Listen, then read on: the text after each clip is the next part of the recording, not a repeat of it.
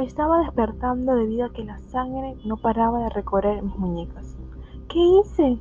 Me pregunté desesperada. Salí lo más rápido del muelle y llegué a casa. Al llegar a casa me metí a mi cuarto a dormir. En el momento que mi cuerpo tocó mi cama, me desperté. Todo era un sueño. Suspiré de alivio debido a aquel sueño que tuve.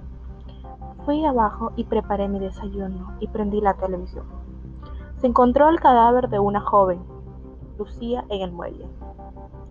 Se escuchaba en la televisión, eran las noticias.